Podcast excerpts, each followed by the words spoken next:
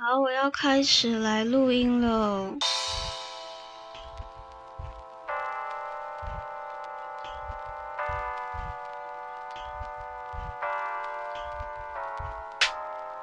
Hello，大家好，这里是书架中间，我是 Unknown，或是你可以叫我小新。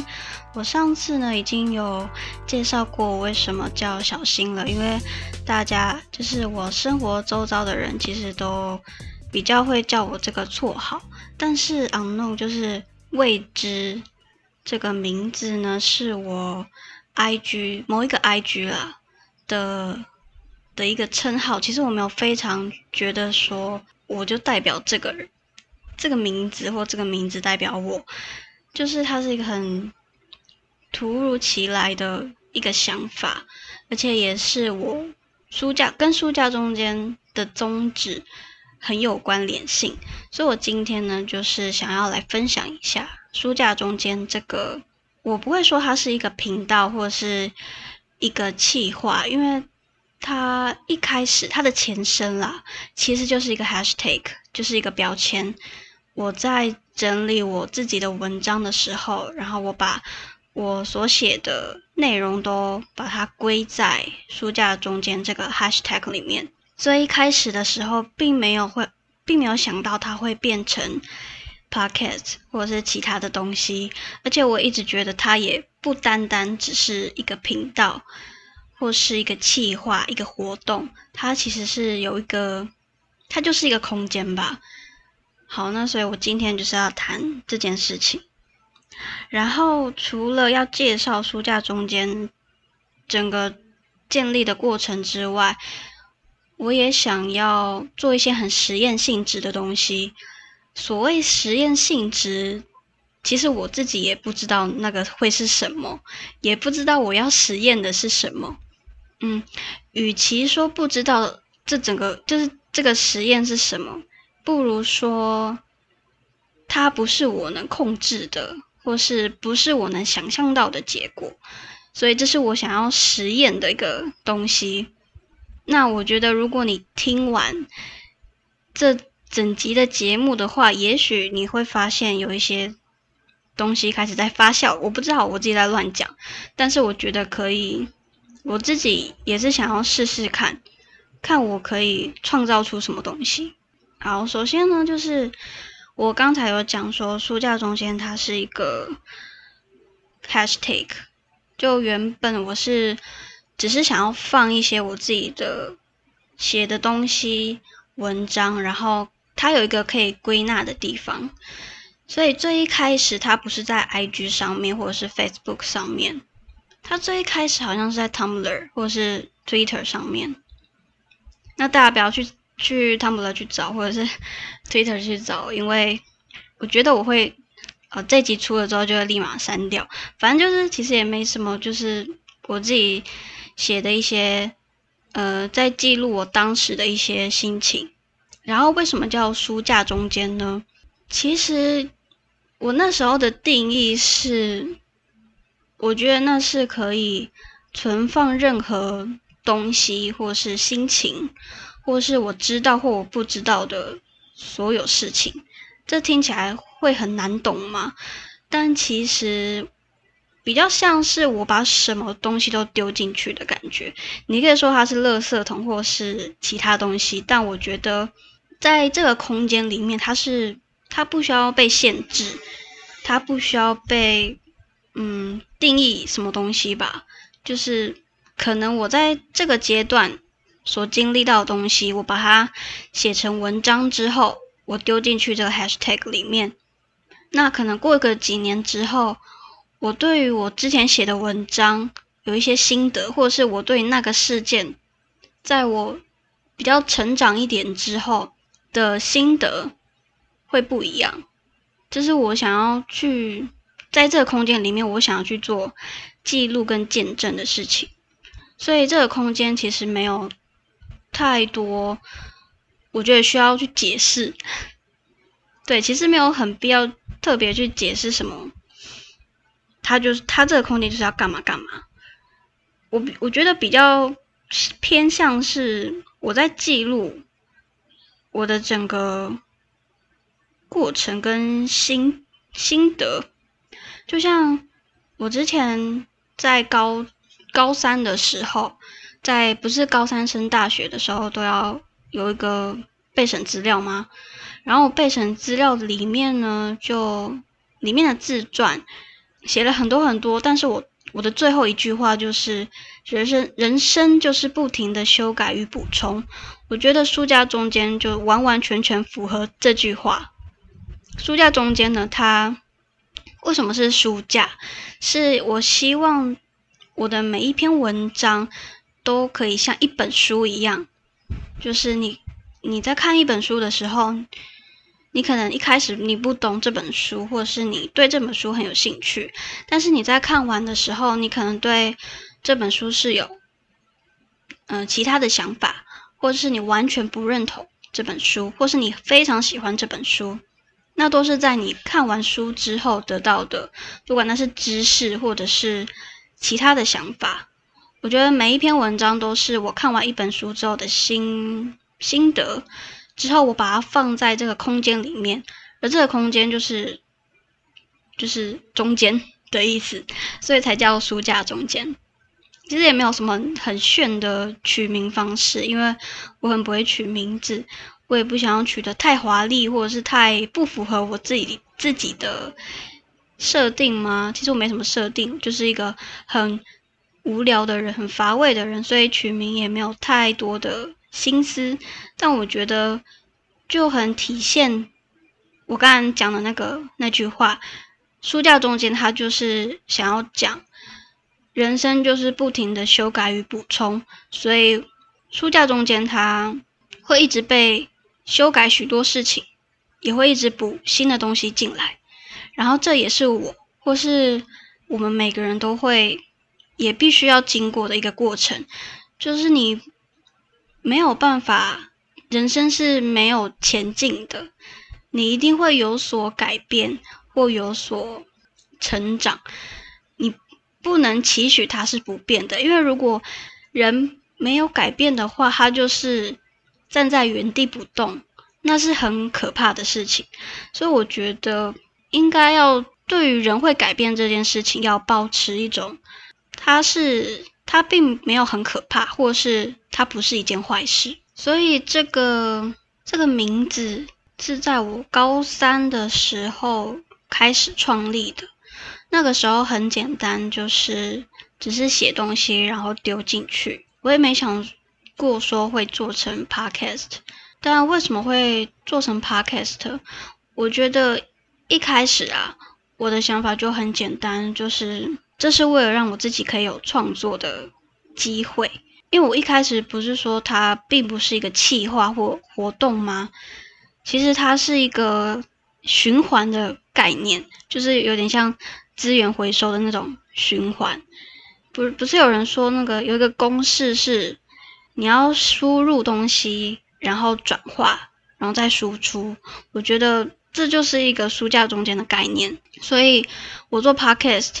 是因为它是一个，它是一某一个步骤，哎，某一个环节，它是环节。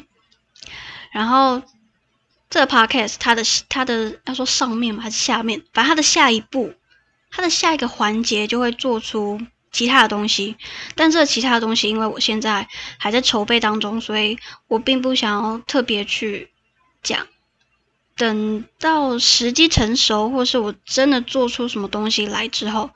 我觉得可以再讲。那在书架中间的上一个环节，前一个环节呢，它是 I G 的一些贴文。就我主要还是在写东西，还是在分享我对一些可能影集啊，或音乐，或是我自己个人的一些心得。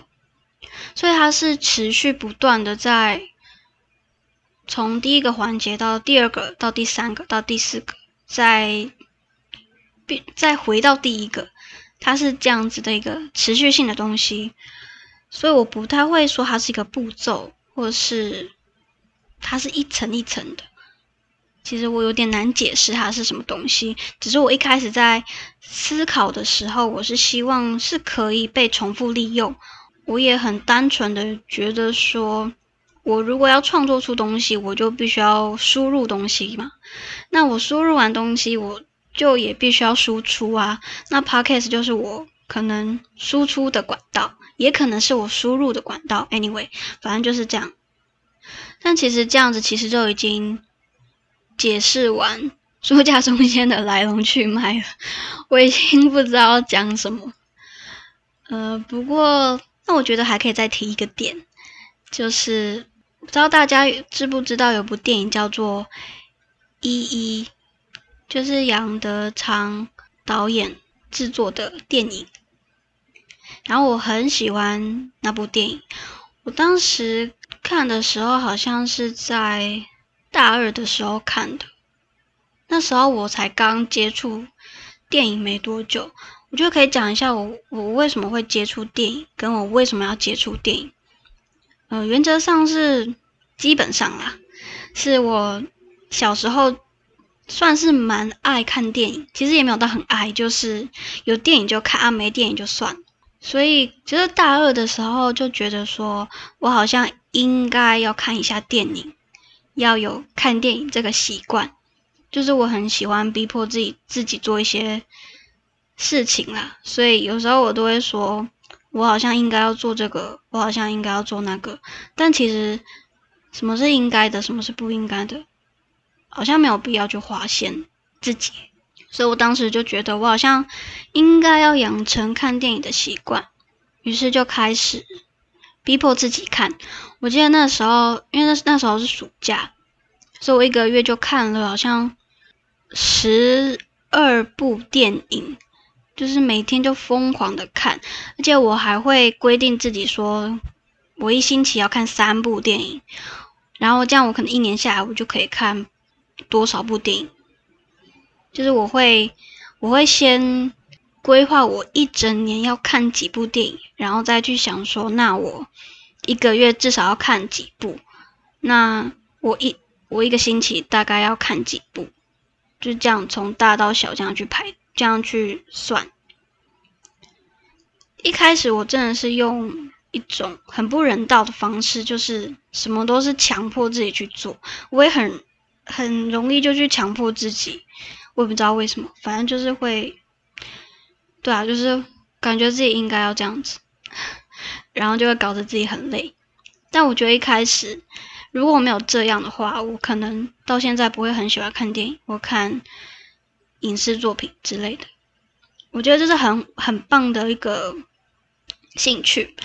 只是我觉得一开始我就用强迫自己的方式，真的很容易感到挫折，因为我我记得我我看了差不多三个月之后。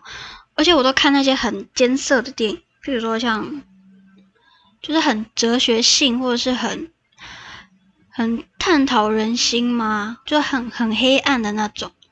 然后有些电影就是你，如果是以一个入门者来说的话，一开始就看这么复杂或者是晦涩的电影，真的会崩溃。而且我还规定自己说，应该说又是强迫自己。我一定要写下一些心得，就是要写东西下来，才算是有看过。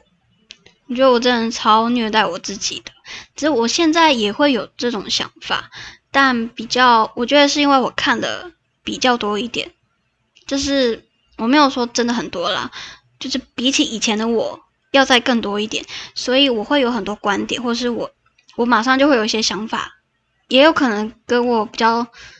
长大了一点有关了，其实我当初在看电影那个过程是，我觉得是非常不轻松的，也没有在享受。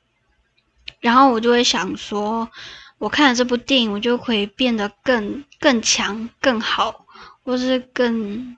反正有一种心态，就是我看了这些，就譬如说我读书的话，我读了这些，我就会可能就会。更，我觉得就是怕自己会变得更糟，所以才想办法让自己变得更好。因为我如果以，嗯，应该是说，我若不读书的话，我就会觉得自己很笨。我觉得这跟我以前求学经验有关，就是我我不想被瞧不起，所以我才很努力读书。当然我我努力的方面也只是我能做到的方面，譬如说文科我就很拿手，但如果你要我理科都及格的话，真的没有办法，所以我只能，所以我文科跟理科的成绩真的差超多，就是我可能英文、国文可以考一百分，但我数学可以是五分、零分之类，就真的是一个很恐怖的差距。哎，为什么聊到这里？我忘了。我先说一下，我这我这集其实有有一个实验，是我尽量不要让自己有任何的脚本，要这样讲嘛。其实我我录 podcast 其实没什么脚本，就是我会记一些东西，但我不会我不会说哦，这我现在要开始讲这个了，我现在要开始讲那个了，我只会记一些一些我怕我我会忘记的的一些笔记。所以，我现在在实验的某一个东西，有点像是我在说话的此刻，就是我脑袋中的进度。我不知道大家能不能理解，但因为我其实算是一个脑脑筋动很快，呃，这不是这不是在在夸耀我自己，就是我脑袋一直有很东西很多东西在转，然后会想很多，会想很快。但是我的嘴巴跟不上我脑袋的速度，所以我有时候会卡住，或者是我为了跟上我脑袋的速度，我会变得讲话又会变超级快，然后讲到最后会不知道自己在讲什么，因为我的脑袋就是不停的一直在跳一个视窗，然后再跳另外一个视窗，所以就是我可能讲这句话的时候，我突然又想到其他的东西，我就又去讲了。但在讲之后，我又跳出另外一个东西，所以就变成说，哎，我好像绕不回去我原本要讲的话。所以我现在想要记录，就是我在说话的时候，尽量去跟上我脑袋，就是不管我脑袋在想什么，我都一定要快速的去去讲，尽量了我尽量去这样子去去做。其实这只是一个实验或者是一个记录。我刚刚想到了，我刚刚是不是在讲？电影的部分，那我现在看电影啊，其实已经变得是一个熟能生巧的的事情了。其实不会觉得说，不不会规定自己说我一天就要看几部几部电影，我一星期或一个月，我还是会会会去规，应该说计划说我一年要看几部，然后差不多一个月要看几部。但如果其实没有达标，其实没有关系，就已经。看也不算看开，但就是会知道说没有必要去强迫自己做这些东西，而且再加上其实我已经蛮喜欢看电影，而且我看了这么多，我再我再说一次，我这么多是比照我以往以往的，我没有在比照任何人。我看了这么多之后，我自己也会有一些想法，我觉得是被以前的我。逼迫出来的，所以才会造就我可能现在比较比较可以看完一部电影之后，或看完一部影视作品之后，有些想法，或是我这个想法可以对比其他部电影。那跟《一一》这部电影有什么关联性呢？就是如果大家没有看过的话，其实。Netflix 上面有，那大家可以找来看。我我刚我当初看的时候，其实也没有算很懂，因为其实那部你要说很深吗？我觉得是要看年纪，可能我那个时候年纪就我才刚踏入电影这个圈子，然后又什么都不懂，或者是什么都觉得很重要，或是还在处于一个很迷。迷茫的状态，所以会会不清楚他电影里面想要表达的意思。但在我看了，我大三好像也看过一遍，然后懂了一些。然后大四，哎，我今年好像还没看。那我在就是看了第二次或第三次之后，就更明白里面的一些事情，不是所有东西，但是会有些东西变得是。很能够去感受到，我觉得最感触到我的是杨洋，他跟他爸爸说了关于一半的这个事情，杨洋的爸爸是吴念真演的，好像叫叫什么 N J 吧，他爸爸叫 N J，戏里面的名字。然后杨洋就跟爸爸说：“是不是人都只能看到一半的事情？”然后 N J 就说：“你在说什么啊？”那杨洋就说：“他是说什么？我有点忘了。反正就是杨洋觉得人好像只能看到一半的事情。然后他，因为他好像蛮喜欢拍照的。然后杨洋就说：大家都只能看到一半的事情，所以看不到后面另一半的事情。”那他，那他在最后的时候，我记得他最后的时候有跟他奶奶说，哎，该他那个那个是婆婆，他跟婆婆说，大家如果看不到后面一半的事情，那他会把后面一半的事情告诉那个人。我觉得我讲的好像没有很完整，所以我觉得大家可以在听完这集之后，再自己自己上网搜寻一下。我觉得这句话很触动我。可是是在我看了差不多第二次、第三次之后，我才觉得这好像是我一种使命吗？还是说这就是我想要创作的原因？就是我们的确每个人好像只能看到一半的事情，眼前一半的。那你的另你的另外一半可能需要别人来跟你说、跟你分享。那就假如说。我们在看一件事情的时候，你的那一半意见，你的那一半想法，就只是那那件事情的一面。但如果另外一个人他带着他的另外一半想法，在这件事情上面之后，那又是这件事情的另外一面。所以，当每个人都带着他的另外一半的想法在这件事情上面的时候，这件事就会变得很立体、很丰富，有很多的空间可以讨论。我觉得很关联到书架中间这个空间。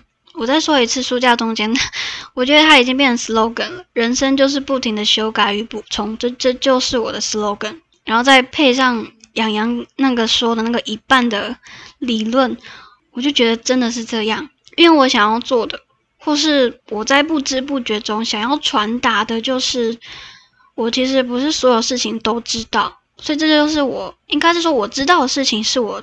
是我的一半，但我不知道的事情就是我的另外一半，所以我要带着我的知道的这一半去找我不知道的另一半，就是已知和未知的事情。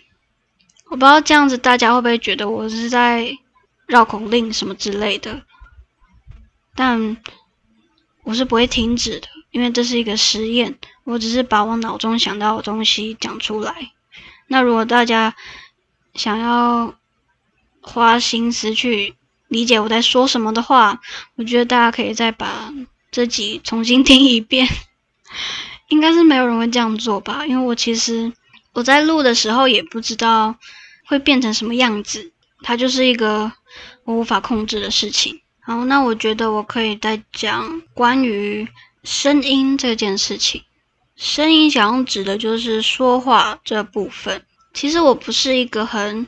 喜欢说话的人，有时候是不想说话，大部分时候是不想说话，也有时候是不敢说话，其实都有，所以我无法说，所以比例各占多少，这其实是看情况而定的。那我的确是一个不喜欢说话，也有的时候不想说话的人，像是我就觉得有时候说话是一件很。很浪费体力的事情，跟我觉得先不要讨论说你有话语权的时候你为什么不说话。我觉得这，嗯，这不是我今天想要讨论的重点，而是说这世界上就真的有不想讲话，也觉得讲话很麻烦跟很困扰的的人存在。所以我就是很不喜欢讲话。那有的时候是我不敢讲话，不敢讲话，好像是我最近几个月。才发现说啊，原来我真的不敢讲话，像是我不敢讲话的程度，是真的会到无法发出声音的状态。就我真的会知道说，当我想要从我的喉咙里面发出声音的时候，它是完全没有声音。我觉得那是很可怕的，因为它明明是一个这么自然而然的事情，可是可能就是心理会影响生理吧。你嘴巴张开的时候，你就讲不出话来了。那为什么不敢呢？我觉得原因有很多。我能想到的是，我很怕自己讲错。这应该是台湾大学生，不是不是大学生了，就台湾学生在回答老师的问题的时候都会很怕的事情。我很怕讲错话，或是讲出了人家会反驳我的话。我觉得我其实蛮怕人家反驳我的，直到现在我也觉得，大家尽量不要反驳我，因为我很怕。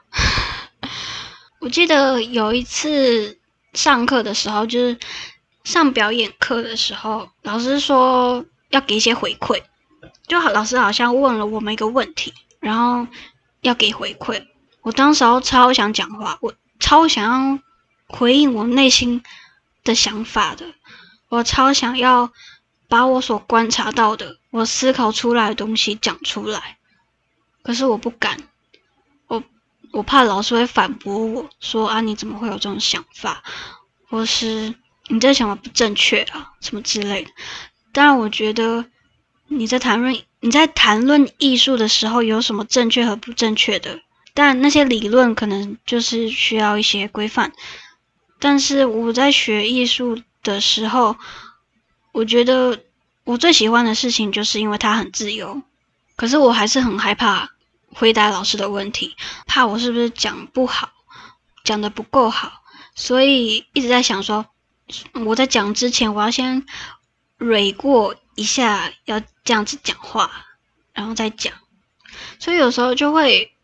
有很多讲话的机会就就没有了，我觉得这是很很可惜的地方。可是我也不知道该怎么改进，所以我大致上就分为不想说话、不喜欢说话跟不敢说话。所以我基本上好像讲话的机会蛮少的。我之前我在高中的时候有实验我自己，我一天能大概讲几句话，我一天大概就是讲三句话。我不知道是讲哪几句，反正就是三句。我很确定就是三句。高中的时候是这样，但我不确定我大学是不是这样。只是我真的一天讲话不超过十句，这是有可能的。可是真的有我常常讲话的时候吗？我觉得好像也没有。就即便我遇到一个很能跟我讨论事情的人，我还没遇过了。可能跟我讨论事情的人出现的话，也不见得我会一直讲话，可能都是另那一个人在讲，所以我基本上大概也就是讲话很少的人，这应该就真的是这样的人吧，我觉得。所以在做 podcast 的时候，要说轻松吗？我觉得有一点点，但我觉得另外一负担的是，就像我刚很前面讲的，因为我思考。我脑袋动得很快，所以我讲话的速度跟不上我脑袋，我就会变得啊很累，就跟不上了，想算了算了，不要讲。我有发现说，做 podcast 的人大部分都分为哪几种？像是呃，如果是我现在是以我自己在讲话的话，就会被称为是在做单口；但如果是两个人在对话的话，就会是双口。那我自己在听中文 podcast 的时候，我觉得蛮多都是双口的，可能相对比较简单，因为你有一来一往的互动。但如果是做单口的话，就变得说你要你只能自言自语，你只能说出一个观点，一个或两个观点，或是没有人反驳你，没有人有另外一个意见。所以我觉得。自己讲话，自自己做单口，最困难的应该就是很有可能讲的不够深入，或是听不到另外一个是一个声音。那为什么这么多？其实双口好像还可以再分为是男男双口，还是女女双口，还是男女双口？我不知道这样子去做一个分类是不是对的。我觉得男性的双口。比较，我觉得其实都蛮好笑的，像是我举例啦，我觉得顶楼加盖跟我之前我昨天听的台湾通勤第一品牌，我觉得都超爆笑。而且爆笑之中还带有一些值得思考的东西，我觉得还蛮厉害的。还有最偏激的 podcast，我也觉得，就是你虽然在听他们讲干话，或是听他们讲一些不营养的东西，但他们就是有东西可以持续的聊，我觉得很厉害的。因为我并我并不是一个非常会聊天的人，也不是会跟朋友之间聊一些五四三的东西，因为老实说，我其实没有兴趣。我这样讲会不会太伤人？但我觉得。为求真实，也 会求一些实验性质的东西。我觉得好像也没有必要隐藏什么吧？好吧，如果觉得很伤人，那我就先说抱歉。但我没有觉得我那些朋友又怎么样，我只是不适合。我真的只是觉得我不适合说这些东西，或是我就真的不喜欢，那我就没有必要去强迫自己，对吧？但我其实很喜欢强迫自己，哎呀，蛮蛮蛮奇怪的。哦，对，还有一个是 Before Midnight，我也我也超喜欢他们的谈谈话、谈论的一些主题啦。我觉得他们主题还蛮深的。然后这是男性双口的部分，当然还有女性爽口。我觉得女性的话比较偏向是在闲谈啊，应该是说男性有闲谈啦，但是女性又更偏向，他们好像都你要说知识性吗？还是？更内心深层的东西，譬如说《轻抚之夜》，不知道大家有没有听过？还有我最喜欢的《午后女子会》，还有为今天聊什么？我觉得都是比较比较走走内心的东西。当然，他们还会有一些议题，或是一些自我成长的主题。我就觉得，真的男性跟女性的一些聊天上面、闲谈上面，真的有很大的差别。那有很多组合，它是男女的，譬如说听音辨位、纽约没有斑马，还有百灵果跟我很喜欢的尼尔喝牛奶，这都是男生与女生的组合。那如果是男生与女生组合，就像我刚才。举例出来的一些 podcast 比较偏向，他们都是带有议题性吗？可以这样讲吗？因为听音辨位，他就真的就是做在分析跟介绍一些 podcast 的东西。然后纽约没有斑马的话，我记得他们的 slogan 是，哎，我忘记了，就是他们传达的概念、传达理念是你不知道。你不知道的事，哎，我不知道这样讲是不是对的，哎，但但他们其实也讲蛮多新闻跟一些理论啊，或者是因为好像有一位主持人还是教育背景的，所以就讲了很多教育相关的事，还有一些他们去旅游的一些经历。那百灵国的话就是国际新闻嘛，你也喝牛奶的话比较偏向是次文化的东西。所以我觉得，觉得都是还蛮蛮有深度，跟蛮有，我觉得那是一个专业性质比较高的，但不是说谁比较没有专业性质啊。反正我觉得我现在根本就是越描越 越黑，那我干脆不要讲好了。那男性单口的话，其实也是蛮多类别的啦，像是大人的 small talk 跟懂听，还有没钱赚 podcast，其实都有各自的专业。但我想说一下没钱赚 podcast，我觉得他这个主持人的一些观点有很多我都不认同，但我觉得很，我觉得这是 podcast 的本质吧，或核心，就是你就是在讲你自己的观点，你的一些想法。然后我记得他有一集是讲说 podcast 没有必要做到像。YouTube 那那样子，就是你剪辑要很厉害，然后你要放什么音乐，或是你中间要有一个有一个什么广告时间或休息时间，甚至不用剪辑，你就老老实实的去录制就好。我觉得他这个观念其实蛮我蛮喜欢的，但大家可以自己去听他那一集在讲什么。我虽然有很多东西是。不认同他的，但我觉得我不会因为我不认同他就觉得他不好，或是不怎么样。我反而觉得那很真实，这也是我自己想要想要做的实验，就是很真实的一个反应，或者是一个反应，或是一个想法的露出。那女性单口呢，其实也有分享音乐的，或者是说书的，还有自我成长的，其实都有，但就不会是这么要说搞笑嘛，或是会讲很多干话，但也有可能有讲，只是因为我这个人是没有到很喜欢。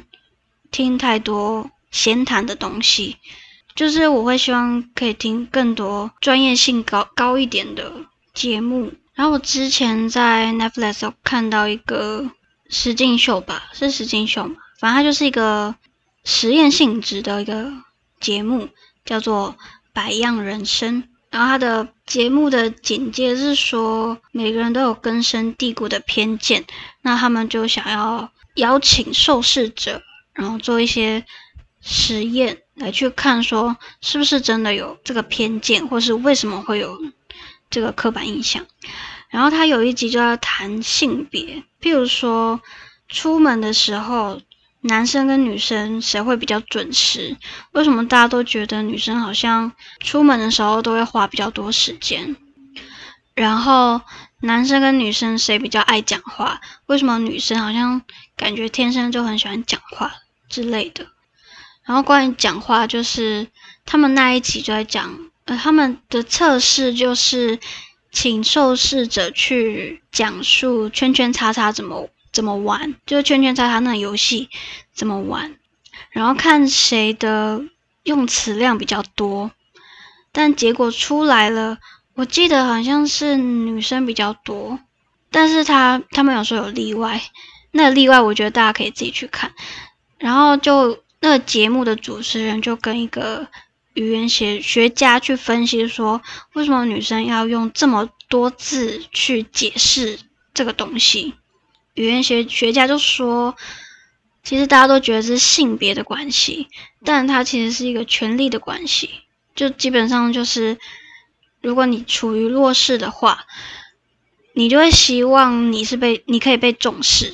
那你要怎么被重视？当你有机会可以说话的时候，你当然要想尽办法去去说，去表达你的想法，就是尽可能要去展现你自己。所以你很希望你说话的时候有人是可以看重你的。女性基本上就是从以前就是处于弱势的，可能这就是我们根深蒂固的。偏见吗？我觉得这就是跟以前的一些传统有关，所以我们就会觉得说，当我们有机会可以说话的时候，就要一定要说出个什么东西来，或是我一定要尽可能的让听的那个人可以理解我到底在说什么。然后还有一集就是我刚刚讲的，就是女生真的出门的时候要花比较多时间嘛？那他们受试的方式就是他们跟那一群受试的人说，他们要去露营，还是要出去哪里玩？所以十分钟之后要坐上游览车。那他们就出去嘛。那可是大门外面，他们就放了一些食物啊、零食或者是饮料，然后大家在那边排队要去拿，或者是要去登记，说我午餐要吃什么啊，什么之类的。但其实就有十分钟的时间可以去。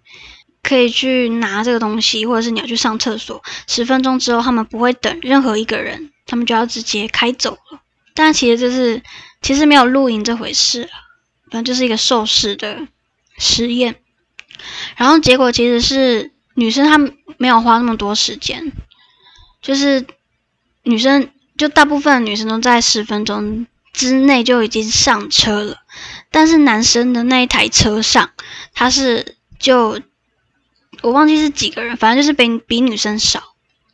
然后主持人就跟某一位专家说：“为什么大家都觉得女生出门准备的时间比较久？可是受试的结果明明就是女生早就已经准备好坐上车了，然后男生还在那边抢，呃，不是抢，是拿食物或是登记食物之类的。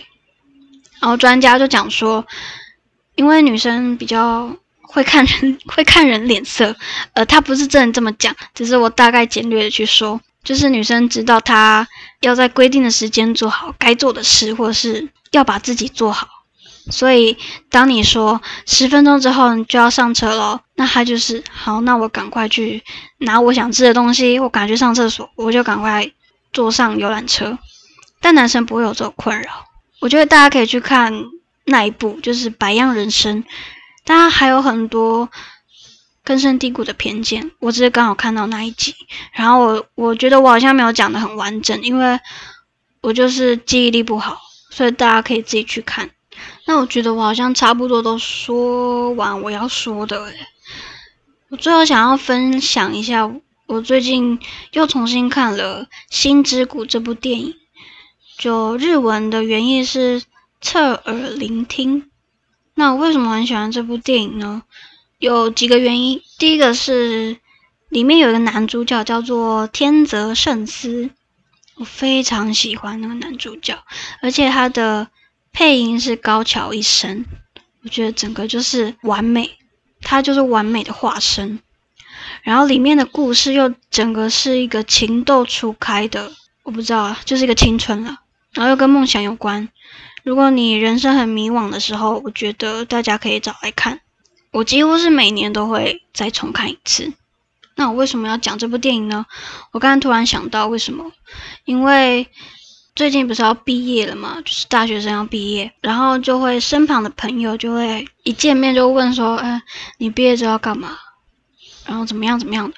反正都是跟毕业毕业之后的一些相关事情。”我当然也不是说我不喜欢听到，我只是觉得大家其实不要这么害怕。好，其实我也很害怕，只是说我们有什么时候是不不害怕的吗？呃。我只是害怕是害怕未来，就像是你在国中读高中的时候，是不是也会在填志愿的时候，也会想说这样子填填不填得上，或是哎，我们现在还有一个还有在填志愿吗？其实有点忘了，反正我那时候是填志愿。你国中读高中的时候，你会想说我要读普通高中还是职业高中？是叫职业高中吗？有点忘了。然后你高中读大学的时候，你也想说你要读什么大学、什么科系。可你大学毕业之后，你会想你要找什么工作。可是你工作到三十岁的时候，你也会想说，我是不是要换个工作，或是我未来的我后半生要继续做这份工作吗？然后可能又在大一点之后。因为想说，我是不是要结婚？是不是要有小孩？是不是要买房子、买车子？然后真的到你四四十岁的时候，就没有疑惑了。可是没有疑惑的人生有必要吗？我这几天在想这件事情，其实一直都有在想，只是这几天我写了一篇文章，然后是在讲《心之谷》这部电影，然后就大概想了一下。这件事情，而且因为我有一部，呃，不是，我有一堂课是要做影像制的，就是 Zin，。然后我们那个影像制的主题是迷失，呃，应该说是老师指定我们的主题是负面情绪，但我们给自己的概念是迷失，因为其实我们组员大部分啊都是要毕业的人，然后就在想说我们现在的负面情绪是什么？那就是迷失嘛。然后我们最近就是在想说，这个影像资要怎么呈现我们的迷失，或是我们认为迷失这件事情到底要，应该是说，我们希望迷失这件事情是不需要感到太害怕的，因为它是很重要的过程。如果没有这些你感到很迷惘的时刻的话，你不会停下脚步去思考你。有没有做错什么，或是你有没有忘记重要的事情是什么？所以当别人问我说以后要干嘛，或是他呈现出来的是一种很迷惘的状态的时候，我其实不太会觉得怎么样啦。只是如果是我在感受迷失的这整个过程、这个状态的时候，我觉得我就会尽量去感受，因为那个此刻是最真实的。虽然很混乱，虽然你可能搞不清楚很多事情，但是你又必须在那一个时刻去搞清楚事情。它就是在一个，它就是你必须要强迫自己去对话的一个过程。你必须非常诚实的面对自己的不安，或是你为什么会感觉到迷惘，你为什么在担心这件事情？所以《心之谷》也是在讲这件事情，就是女主角她。他没有梦想，应该是说他看到男主角有梦想的时候，他发现他没有目标，然后他就觉得他好像配不上男主角，然后他忽然想到说，他好像可以做什么事情，就是写一本小说。他其实一直都很喜欢看故事书，只是突然想到，呃，要说突然嘛，反正就是他有想到可以做，可以写一本故事书。然后他他那个时候其实已经是要考试的国三生，但是他最后就是花了一些时间在写小说上面。然后他为什么要在这么紧迫的时间写小说？是因为女主角希望他可以考验他自己，他必须要做这件事情才可以知道他要做什么。可是他都不知道他自己可不可以做到。他就是想要去试试看，他其实还在那个很迷惘状态。可是他如果不去试，他可能一辈子都写不出东西来。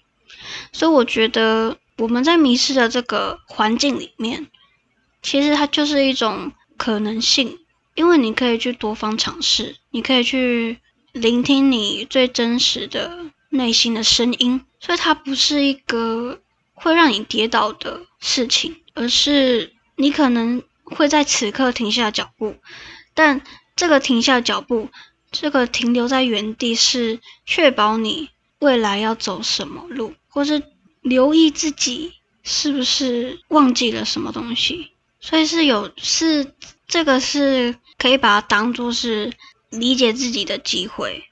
我没有说迷失没什么好怕的，就大家不要大惊小怪，只是。我自己或是在听这集的人都会忘记要去聆听自己内心的声音，或是总是会想说，我就是要赶快走，赶快走到目标，赶快跑到最前面。可是你会有所迷失，一定是你发现，或者是你必须要改变，你必须要发现说是不是走错了什么，做错了什么。